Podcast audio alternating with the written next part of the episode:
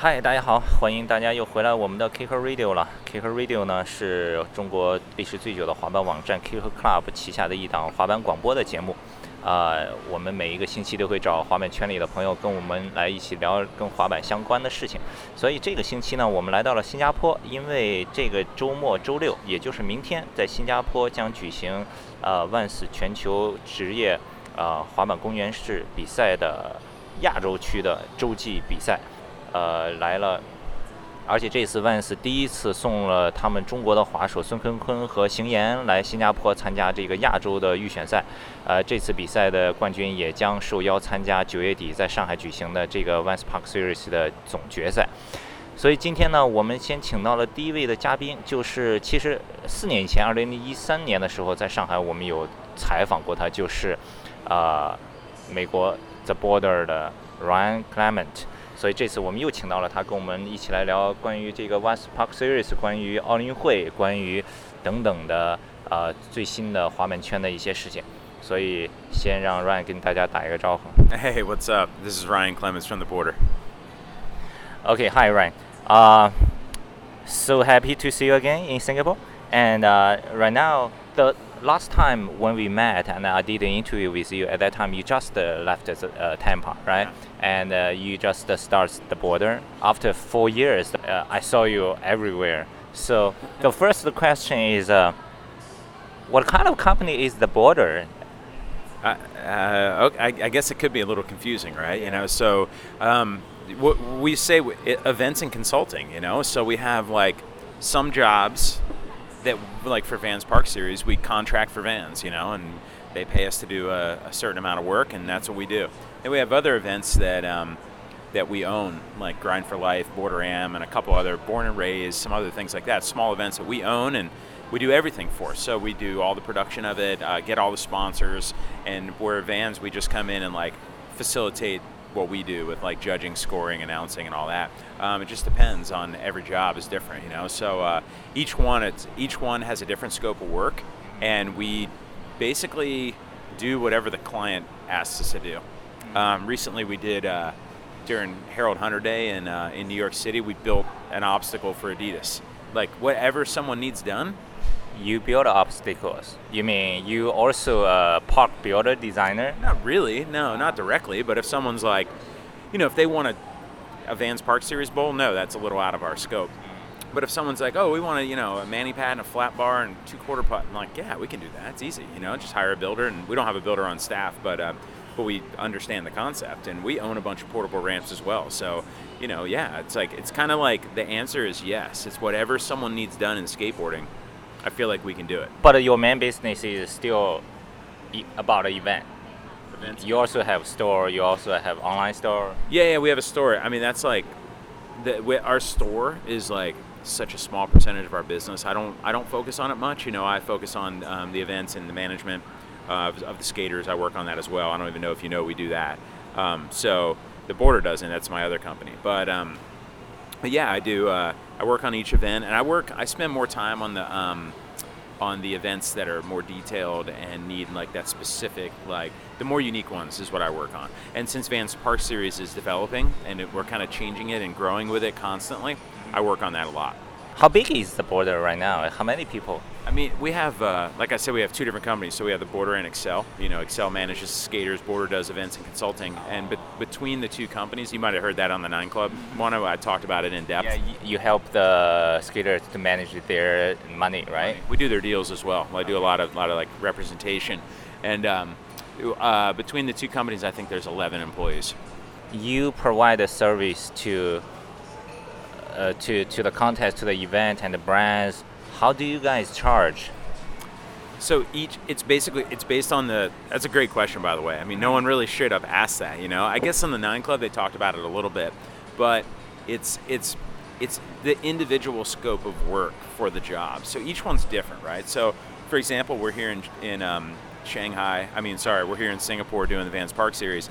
It's a very small job. You know, it's like, you know, we have me as the director and the announcer, Kyle is the head judge, and Dylan is like registration and tech.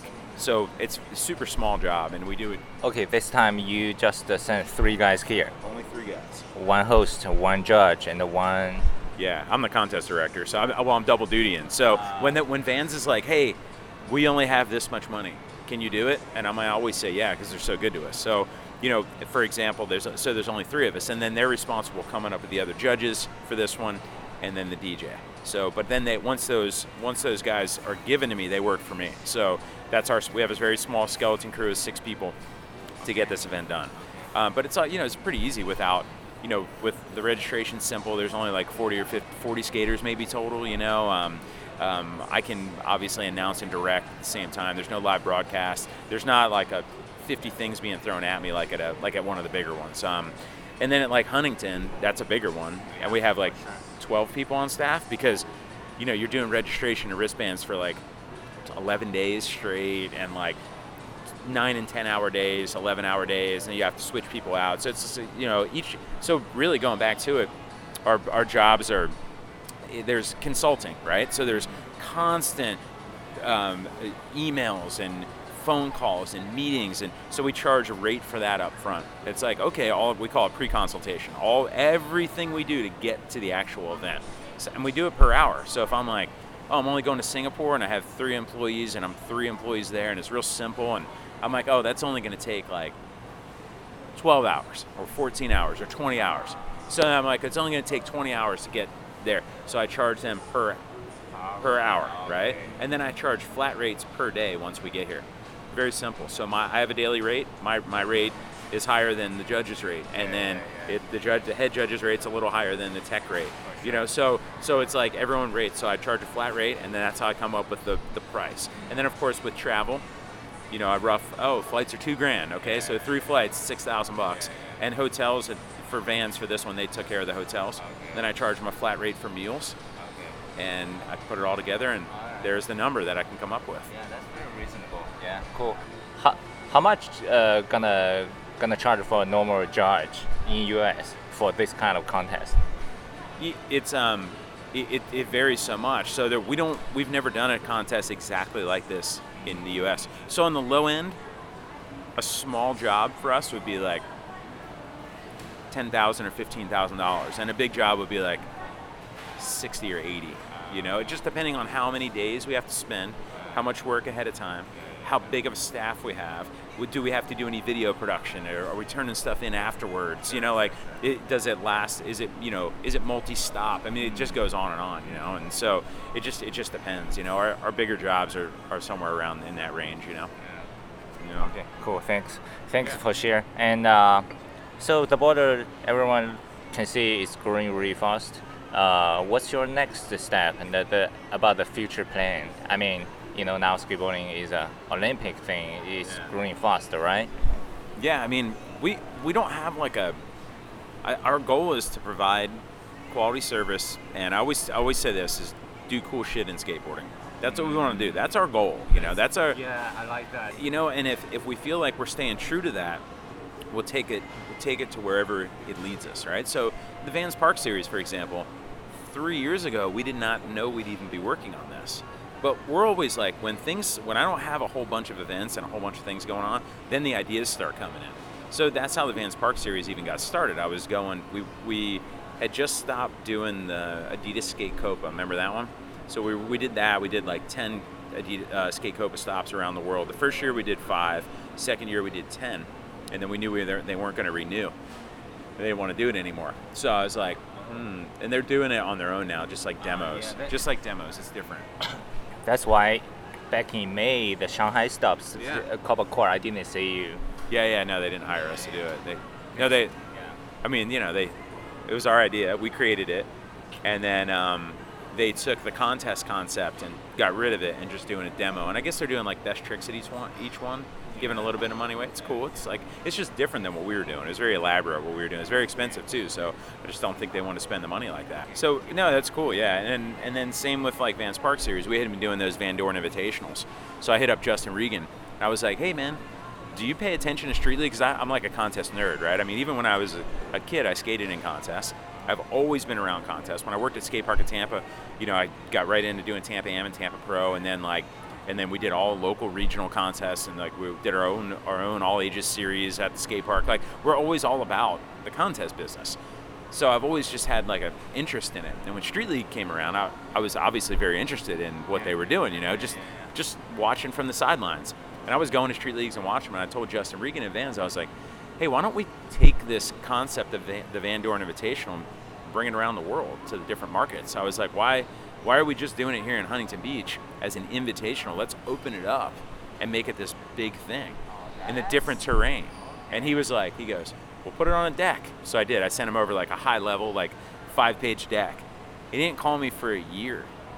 Then he called me and goes, I mean, I see him around and stuff. Then he called and goes, hey, we, we're really ready to do this now. Can you fly here? And I was like, sure. So I flew there, and they were like, already, they already had the money budgeted, and they were like, it was really funny because we, we, we hopped into a meeting room, and there's like Justin and this dude, Matt Ramirez, who used to work at Vans, and a few other people, and Christy Van Doren, and, I, and there's these big whiteboards, and I start like drawing out what I think, like, we could do one here, and then one there, and then it could lead to this, and then, and Christy's like, how do you do you like work for Street League? And I was like, no. What do you mean? What, what I don't work for. She goes, how do you know all this? How do you know? And I'm like, I like study this shit. Like I'm into this. And she goes, don't do anymore. I need to get my dad. So they brought Steve Van Doren in. I guess he got excited about it too, and everyone got excited because you know Vans traditionally hasn't been in the contest business for a long time, or even really ever. You know that Van that not not, not big time. You know, they did the, the Pro-Tec pool party and they, they own Pro-Tec and now it's a, mm. now it's a pool party, whatever. But they haven't done a whole bunch. You know, they sponsor some stuff, never something massive. And I think that um, as a company grows, you, you need to be involved in everything, right? You can't just oh we're only cool core. You know, you, you just have to be like all encompassing. And if there's a whole part of the skateboarding that you're not infiltrating, I mean, you, why not? and it was very natural, right? It's like they have so many skaters at skate training already. I mean, first person that comes to mind is like Tony T and what he's all about. Curren, there's so many younger kids coming up that are all about vans that rip training. It's all, I mean, it makes so much sense to me. So yeah, so that's how I kind of got started. In the first year, we just did a few, and this year we like Justin came, Justin came up with the idea of the Continental Championships. It was just like Continentals. It's like globals, Continentals. It was like, duh it's so smart, right? It's like the way I break it down, it's like that Damn Am leading to Tampa Am leading to Street League. So if you, you know if you win Tampa Am, you get to go to Barcelona, the Street League Open. You do well in Street League, that's how you get your spot on the tour. You do do well in Barcelona, you get your spot on the tour, like Dashawn Jordan. That's how he got on the tour. Vans Park Series is the same exact way. You win this stop here in in Singapore, you go automatically to the World Championships. If you get top eight, you're on the tour.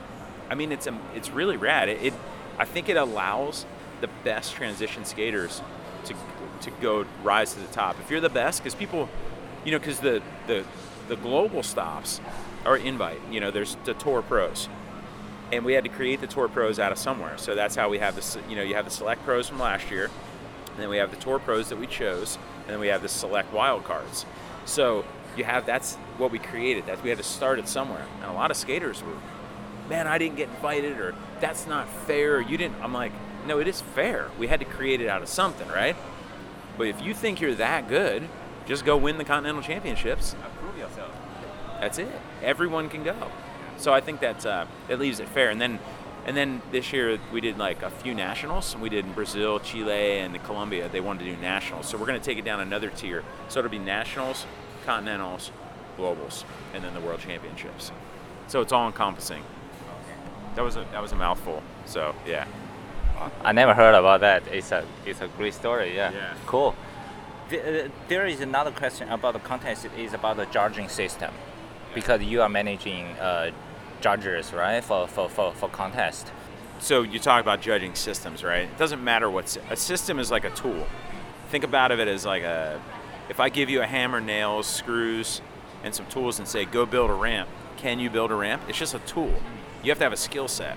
And judging is a is a very refined skill set and it takes years and years and years of studying to be a, a good judge. And even if you know skateboarding really well, that doesn't necessarily mean you can analyze it and judge. So we are just like really, really particular about who we use as judges. That's who it is. I have a very small group of guys that we choose to pick uh, for judges. And and so our, our generally our head judge for the Vans Park Series is Jason Rothmeyer, and then right behind him is Kyle Berard. And so for here in Singapore, we just have Berard because we could only bring one, and Jason couldn't come on this trip. But you know, you just have to have someone that has in-depth skateboarding experience, just years and years and years. And Kyle and, and Jason are both, you know, former pros. Berard was a basically a transition skater, completely understands and comprehends what's going on, and knows like the difficulty, Yeah. the, the what it takes to get from point A to point B in a park, and then of course the the style adds in as well. And and you you can't. I have a. I'm very confident in our judges that you can't fool them. You know how like you go to a contest and a little kid wins sometimes because they got little kid points and everyone's cheering and the crowd's going crazy. You, a crowd can go crazy at one of our contests for a little kid, and the little kid could be in 10th place. And people are like, wow, he did everything. The crowd went crazy. I'm like, he did everything below coping and went slow and didn't even touch this part of the park. It just had a lot of people cheering. So anyway, our guys are they anal- they analyze it. It's very analytical and and it's taken extremely seriously. Like we we work in a lot of different groups and with a lot of different people. And sometimes I it's shocking how like the judges aren't paying attention and you know, groups used to try to get us to hire celebrity judges. Oh, let's get these pro judges or I'm like, no, no, no. Just because you're a pro skateboarder doesn't make you a good judge. You have to be a judge. You have to study skateboarding. So I've worked around pro skateboarders that like they should not be judging contests. You know, so we're very push. We push back really hard when our clients are like, "Oh, we want you to have like our skater on the panel." I'm like, "No, no, no, we're not having them on the panel. We have professional judges." Yeah, and then my guys, like right here in Singapore, you know, we have two, you know, regional judges helping us. Well, our dude will override them if he has to. If they're not on the same page and they're like way off, we'll override them. Yeah, but that's I mean that's what it takes on these smaller events to get them done. On the bigger events, it's all our, it's all our guys that I hire directly. Okay, cool. Great question. I mean, it's like it's the it's the and we get criticized all the time on our judging. I want to throw that out there. It's like always if you went and read any social media after the last Vans Park series, we got destroyed by people publicly. But I stand by our results and I stand by what our guys do because I feel like we analyze it to a level that no one else does. This morning I went to the park. I saw some Japanese skaters. It's really good. Yeah, and last year, year, 'em, yeah. the last year in, in, in Shanghai SMP ASA, uh, Asian Championship Skateboard. Yeah.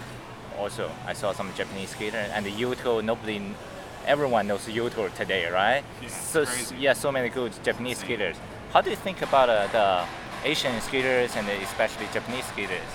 I think they're on the come up, right? And so the standard now is the bar is set so high, right? And then all these new kids are coming in and they're seeing like, oh, switch 360 flip lip slide is a standard trick because they see Shane O'Neill do it.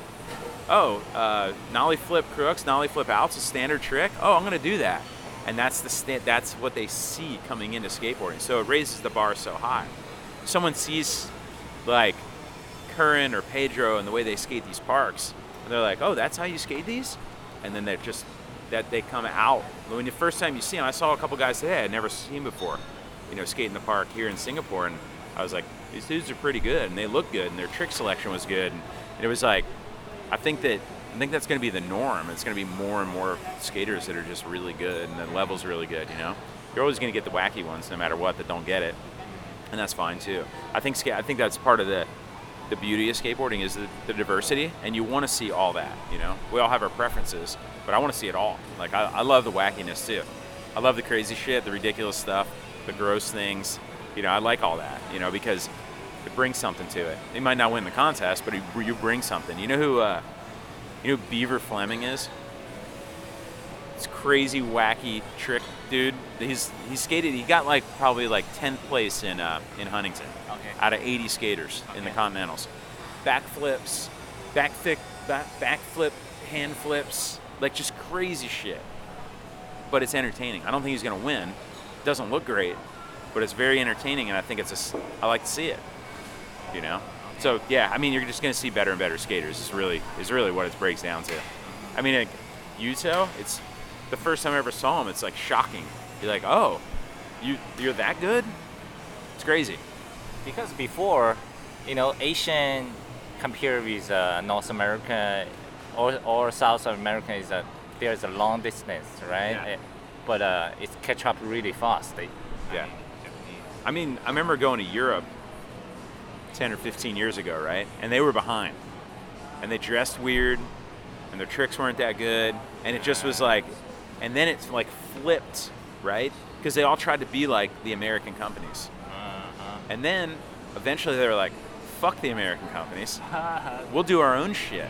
And now their shit's cooler than the American Yeah, companies, yeah. and they're selling the shit to American oh, kids. Oh, yeah. How fucking cool is that, right? So you may see that in 10 years in China oh, y- or Japan. They might come up with companies that are like, they're, they're going to be like, well, everyone can. The, the uh, I talked about this on my Nine Club in depth. It was like, the barrier is broken on marketing and manufacturing. It's broken. It's like there's no barrier anymore like there was 20 years ago. You know, where you had to like pull ads in a magazine and get your boards made in this expensive factory where they required you to make a thousand of a board. It's not. It's not like that anymore. You want 20 boards made. You want to start an Instagram and you want to do something cool. Next thing you know, you can sell those 20 boards and you can then you can buy 40 and sell them and then you can buy 80 and then and then 160 and on and on and on. You can create this little following and company.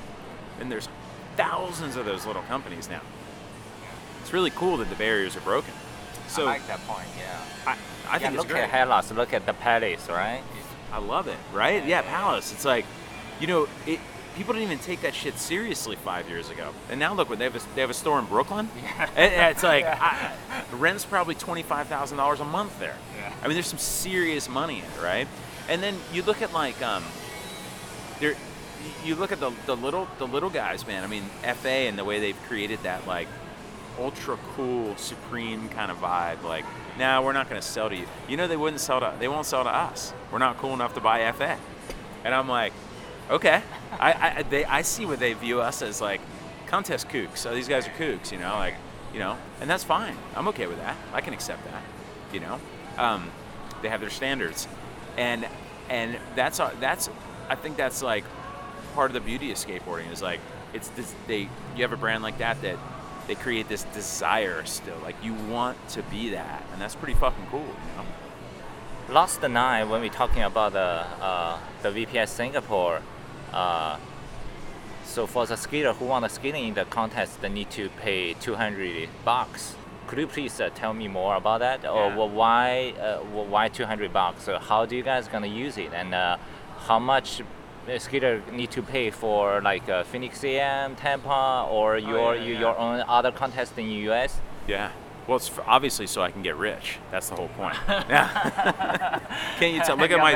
I wish I wish the audience could see all my jewelry I'm wearing, and you know, uh, no. Um, th- so we come from my my wh- what I come from is we started doing Tampa Am and Tampa Pro.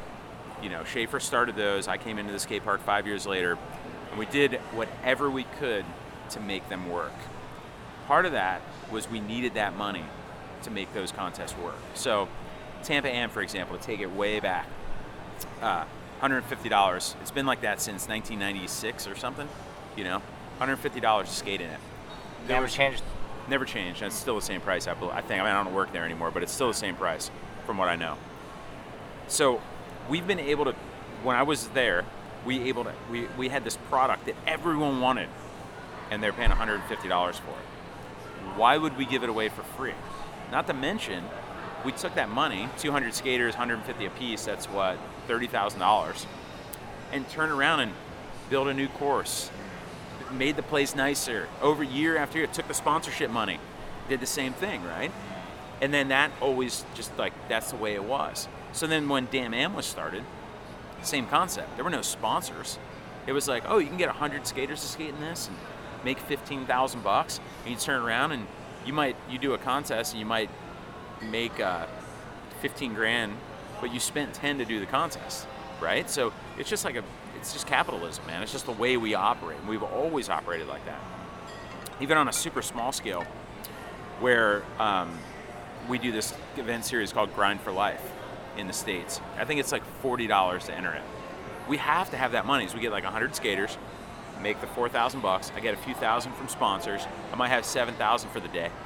There you go. That's how I'm able to do a contest. I mean, we literally do what we're doing this weekend 35 times a year. You know, I'm doing events like it's constant. It's constant. Always an event. Some event weekends we have two to three events going at the same time. We have one like a Vans Park series that we own. Maybe we have a Grind for Life that we're doing. Maybe we're just doing some consulting on another one. So we do whatever it takes to get that job done. And for the ones we own, yeah, we have to charge an entry fee. The entry fee for the Vans Park series on the Continentals, think of it like this compare it to a Damn Am. You just pay to enter. And the reason we take that, what we do with the money is, is we, uh, we, we pay uh, for round trip flights and accommodations for the winners. So the Continental winners will get an all expense paid trip to Shanghai at this particular contest. In Brazil, it, same thing, and in the Americas, and you know that's that's partially what we do with the money. And the other thing you think about, even on a super small, well, the, I think Vans. I don't know what each contest costs, but I can just come in and look at one of the global contests, right, and go, okay, they had to build a bowl, they had to pay our whole crew, the webcast crew. This probably the, the purse is almost a hundred thousand, and I'm like, this probably costs like eight hundred thousand dollars this week. So I'm like, okay, Vans is putting this eight hundred thousand dollars in. How can we subsidize this in some small, small way? Not to mention, why is it? Why is a Supreme T-shirt fifty dollars? It's perceived value.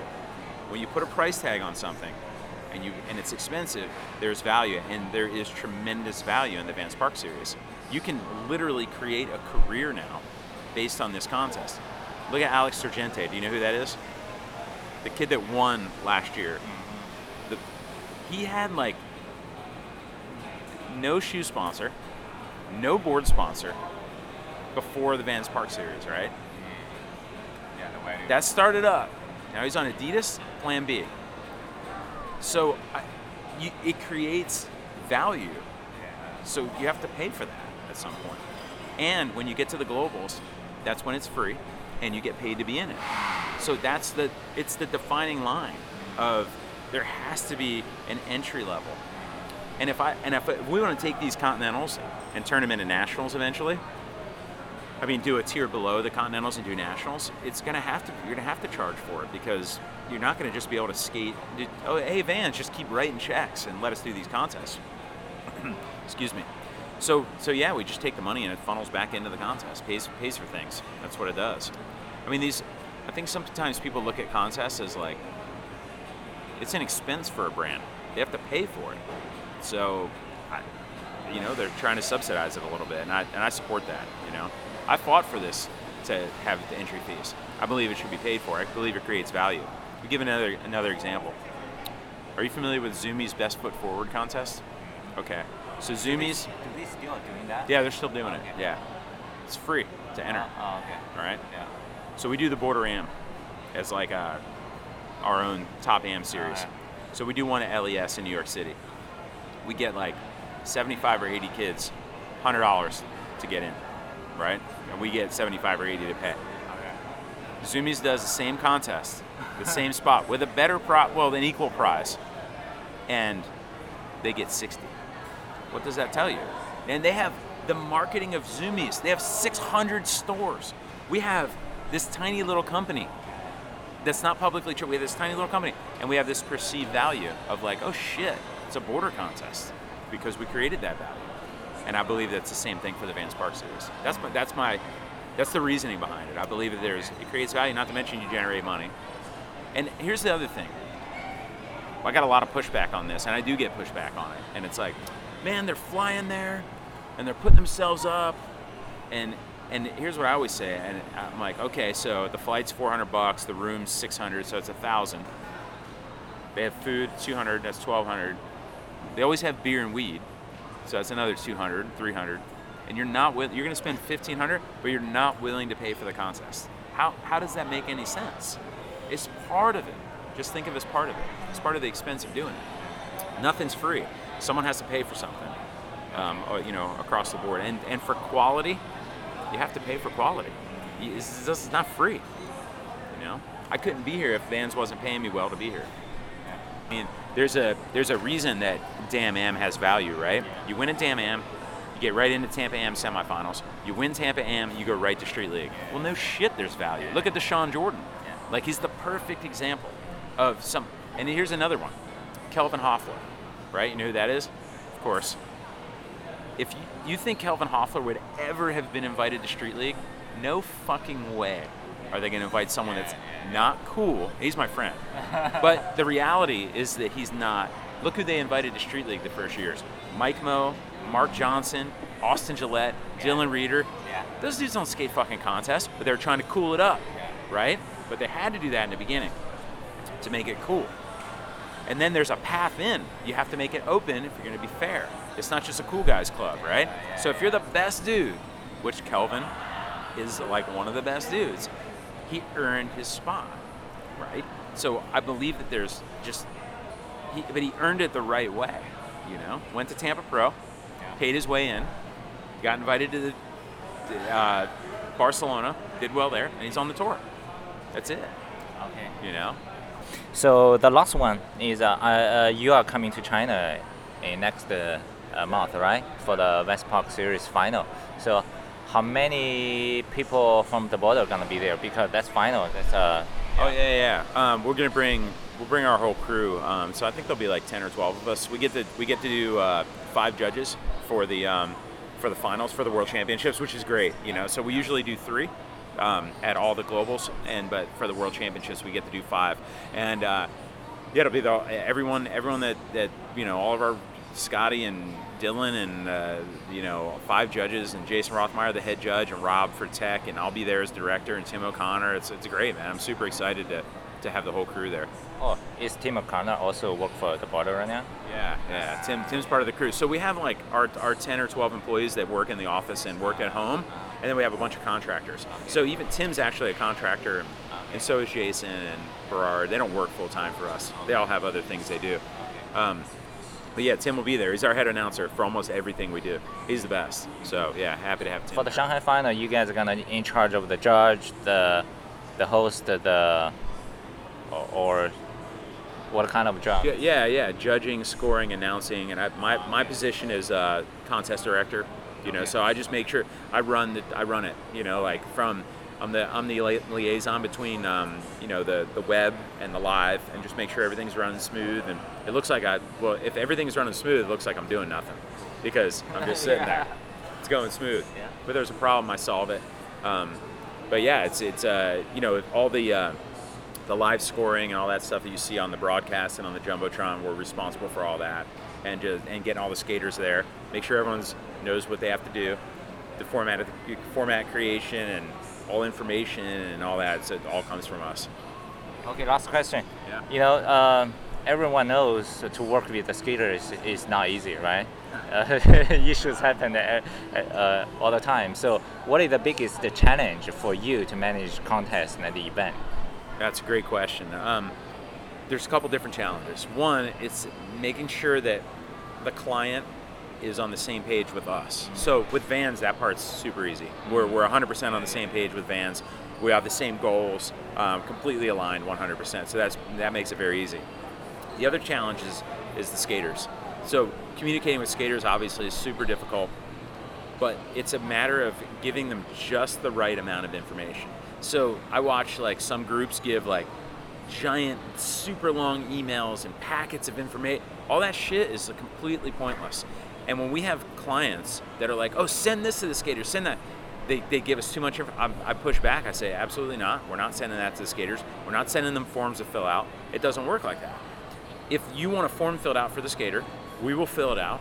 And when the skater gets there, they'll sign it. But with our scoring system and everything we do, and all the Boardr live and all that, all this stuff's already in the in the system. So you don't need to go like, fill out your sponsors, fill out your hometown. We already have all that shit. It's like we don't need that. Once you're in our system, we have it. Skater comes, checks in, we make it as easy as possible. Think of it like this: customer service. That's what we are for the skaters. We are there to be customer service, and each customer gets treated differently. Grayson Fletcher, for example, he gets a he gets a text, and it's very simple because he doesn't want to deal with it. Same with Grant Taylor. It's like a text. Hey, you coming to China? Yes or no? That's all he wants to do is like, like I'm just that's how I communicate with him. Some guys I can call. Alex Sorgente, you can call him and talk to him or talk to his parents, you know. Tom Schaar, same ways. You can talk to him and you know. So it's just about it's about it, it, understanding how to communicate with each person individually. Okay, cool. Do I give too long answers? No, it's it's good. It's good. Okay, Yeah, it's good. cool. Yeah. Thanks, thanks for your time, and uh, thanks for sharing so so many services, and uh, hope to see you in Shanghai. My pleasure. Thank you. Thank you. Thanks everyone for listening. I appreciate it.